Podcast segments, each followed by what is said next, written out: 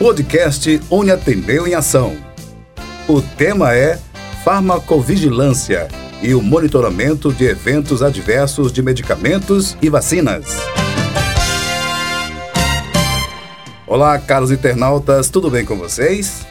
Começa agora mais uma edição do podcast Uniatendeu em Ação um produto de comunicação do Centro Universitário Ateneu, que tem o objetivo de discutir assuntos do interesse do nosso público, contando com a participação de gestores, coordenadores, professores da Uniateneu e também profissionais do mercado que vêm aqui e compartilham com a gente todos os seus conhecimentos e experiências. E nessa edição, nós vamos falar sobre o tema Farmacovigilância e o monitoramento de eventos adversos de medicamentos e vacinas. Para conversar com a gente sobre esse assunto, hoje recebemos mais uma vez e a satisfação imensa em tê-la com a gente de novo em nosso podcast, a professora Isabelle Góes. Ela que é docente do curso de farmácia da Uniateneu, onde a gente já agradece mais uma vez pela sua participação em nosso podcast. Professora Isabelle, muitíssimo obrigado, viu? É, obrigada também, gostaria de agradecer a participação contribuir com esse tema tão importante é, para a nossa sociedade, principalmente nesse momento agora é, do coronavírus, né, do Covid-19. Pois é, esclarecer essas dúvidas que temos, né, professora? Exatamente. E para a gente começar o nosso bate-papo, nosso podcast, eu pergunto para a senhora do que se trata o termo farmacovigilância. Então, é, esse termo, né, farmacovigilância, ele está relacionado é, com a etapa posterior aos testes clínicos, ou seja, quando essa substância, seja um medicamento ou mesmo as vacinas, eles vão para é, o público em geral, né? começam a ser comercializados. E a partir daí ter o acompanhamento ou mesmo é, prevenção, é, esse monitoramento, avaliação de possíveis efeitos adversos, é, questões ainda desconhecidas e que a partir desses conhecimentos também possa haver o monitoramento, possa haver o direcionamento até para políticas públicas ou mesmo até é, conhecer algum tipo de efeito que não estivesse ainda naquela bula e ser avaliado. De repente, se for um determinado evento, ele seja considerado em uma grande parte da população, é, sejam feitas novas pesquisas, ou orientem novas posologias ou formas de administração, é uma área muito importante para o uso adequado, racional é, dos medicamentos. Professora, essa é uma dúvida que nós temos né, sobre como é que é feito essa, essa, essa medição, essa avaliação que a senhora falou. E para que a gente possa entender, Nesse sentido, o que são os eventos adversos de medicamentos e vacinas? É, qualquer efeito que ele tenha relação causal ou não com aquela substância, seja medicamento ou né, mesmo é, as vacinas, eu estou frisando as vacinas devido ao momento que a gente está é, e a importância de difundir essa informação então, os eventos adversos são eventos que eles possam ter algum tipo de relação direta ou indireta com a utilização daquele produto farmacêutico. É, pode ser desde um efeito desconhecido que passa a, a se é, apresentar posterior à, à, comercialização daquele produto, mas também pode, podem ser questões é, relacionadas a erros de qualidade, inefetividade terapêutica, é, possíveis efeitos tóxicos. E aí vale também salientar que é, os produtos é, não é porque eles não tenham qualidade que a gente precisa ter esse tipo de acompanhamento, mas porque eles são produtos exógenos, substâncias químicas ou biológicas que têm efeito é, nos organismos e que é importante que se tenha um acompanhamento adequado dos profissionais de saúde para que a gente possa conseguir é, melhorar, inclusive, muitas vezes até a qualidade e acompanhar através de metodologias adequadas. E isso não é porque as, os produtos não têm garantia, mas para a gente aprimorar mais ainda, eu ressalto, é, essa informação, porque é importante, as pessoas vão dizer, né? Pode é, falar que tem que acompanhar porque não é seguro. Mas exatamente a gente tem que acompanhar para deixar ainda mais seguro. Eu acho importante é, frisar isso. Isso é muito importante, né? Deixar ainda mais seguro. Isso é muito importante. E, e, esse tema, esse tema tem relação com a segurança do paciente, professora? É, totalmente. É, quando a gente é, fala de, desses dois termos, eles nos, nos últimos anos, inclusive, vêm sendo mais ainda aproximados, até porque é, o próprio tema segurança do paciente é um tema que vem sendo ainda mais tratado, é, se reconhece é, que errar é humano e por isso que a gente tem que acompanhar esses profissionais é, através de capacitação, orientação, através do próprio reconhecimento do erro para melhorar é, procedimentos, metodologias, acompanhamento de protocolos. Então, a segurança do paciente ela tem hoje é, é um tema, inclusive, bastante falado, um tema que vem sendo disseminado para se trabalhar enquanto cultura na área de saúde. Então, quando a gente fala de acompanhamento de possíveis riscos dessas substâncias, é, a gente está também, claro, promovendo através dessa ação é, futuras ações que norteiem para a segurança do paciente, em termos de informação, em termos da utilização dessas substâncias, seja a nível de atenção básica, seja a nível de é, é, âmbito hospitalar também, e eles, eles andam realmente juntos. A segurança do paciente, ela não, ela não envolve somente o medicamento. Ela envolve diversos, é, todo, tudo que estrutura o contexto da saúde em termos de tecnologias, em termos de procedimentos. Mas os medicamentos, ele, ele, eles têm um olhar, e as vacinas, claro, porque os medicamentos, seu uso inadequado, inclusive, é, vem sendo causa de muitos é, falta de efeitos é, esperados das metas terapêuticas, ou seja, não se chega ao que se esperava daqueles medicamentos. Isso acaba também tanto influenciando na saúde dos indivíduos, quanto, como também em gastos financeiros. financeiros. Certo? Então, é, trabalhar melhor os procedimentos, as metodologias e o acompanhamento é, faz com que essas duas áreas possam caminhar juntas para promover é, melhores protocolos, melhor é, atividade da segurança do, do paciente. E, e, e é, é, nessa, nessa vigilância, né, nesse, nesses procedimentos que a senhora falou todos aí, é que eles chegam à, conclusão de que precisa-se uma dose a mais, ou dose a menos, ou, ou aumentar, ou, ou, ou, vai ser de ano em ano, de seis em seis meses. Né? Tudo isso dá também para isso, né, professora? Isso. É, é interessante essa pergunta porque é, os estudos clínicos, que eles são os estudos antes é, do, do medicamento para o mercado, estudos com, já com pessoas, ou seja, já se conseguiu estudos positivos com animais, os estudos pré-clínicos através é, dos comitês de ética aprovados, né, seguindo os preceitos da ética, se passa para estudos com humanos. Esses estudos com humanos, eles têm determinados protocolos e acompanhamentos. E aí, quando eles, essas substâncias, elas vão para o mercado, elas, claro que elas pegam a população é, em todos com diversas características, diferentes daquele, daquela população, digamos, controlada, ou mesmo que seja um estudo randomizado, é, vai ter uma dimensão muito maior quando ele vai para a sociedade.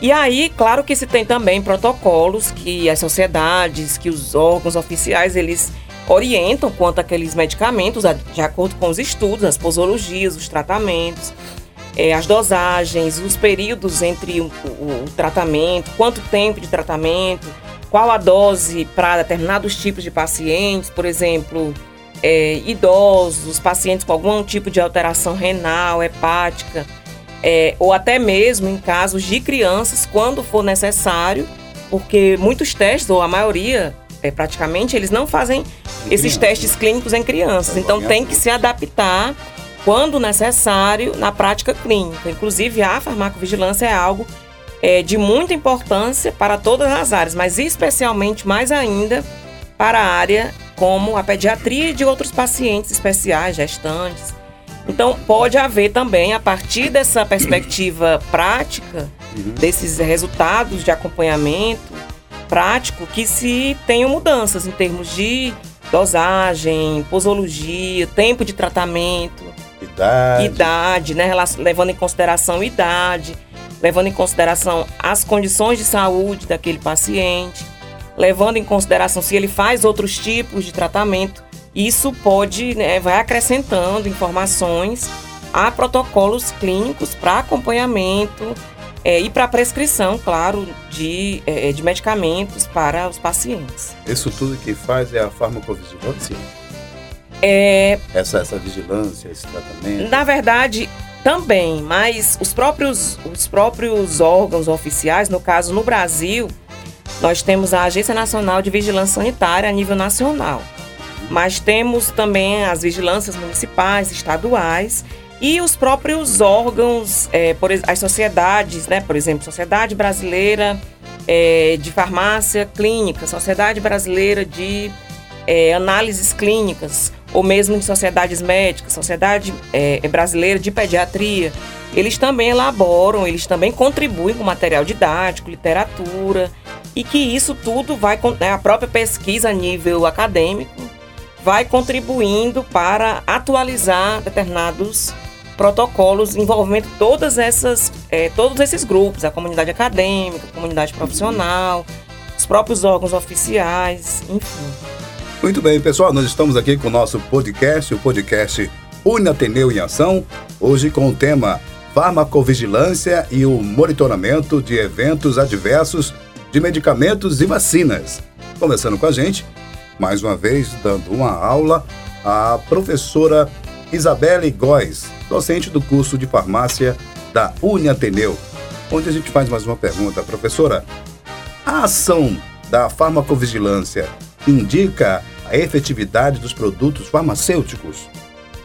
É, assim, se ela não indica, ou pelo menos ela busca nortear, certo? É, é interessante a gente, se a gente for é, trazer uma perspectiva histórica da própria é, questão da farmacovigilância, tem um momento na história é, do, dos medicamentos que foi que mudou um pouco a chave de toda a perspectiva da relação, é, digamos, mundial com, com os medicamentos, que foi o caso da talidomida.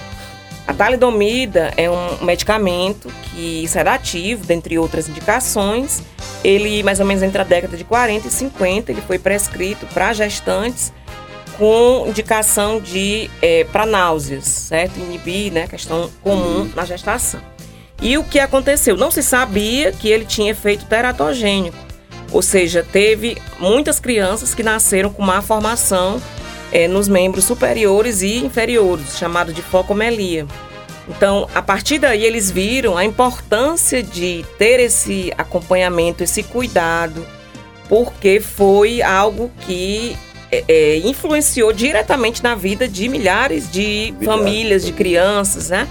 Então, é, a partir daí se foram instituídos, é, a própria história da farmacovigilância, ela tem, é, perpassa esse momento extremamente importante, certo? E é, diversas políticas públicas a nível tanto nacional quanto mundial que vieram posteriormente. É, e quando a gente fala de efetividade, a gente tem que lembrar também um pouco de eficácia e efetividade. Um trata a respeito do que se pensa o modelo ideal do efeito de uma substância. E o outro, né, que é a questão da efetividade do que se encontra em termos práticos. Claro que a gente não pode deixar de ter a confiabilidade nos testes clínicos, os testes, as pesquisas que fazem, são anos e anos de pesquisa. Porém, é, é importante, como eu disse, quando ele amplia, amplia perdão, para é, a sociedade, esse, esse, essa substância, ele vai ter pessoas com diferentes características. Então podem ter diferentes, podem ter é, situações inesperadas, certo? Então isso tem que ser, inclusive, notificado, tem que ser é, estimulado para que os profissionais de saúde é, ou até cidadãos mesmo, eles consigam, eles se é, passem a ter essa noção de que é possível notificar nos órgãos específicos para que a gente consiga chegar o mais próximo do que é eficácia, do que é efetividade. E, na verdade, isso já se consegue bastante.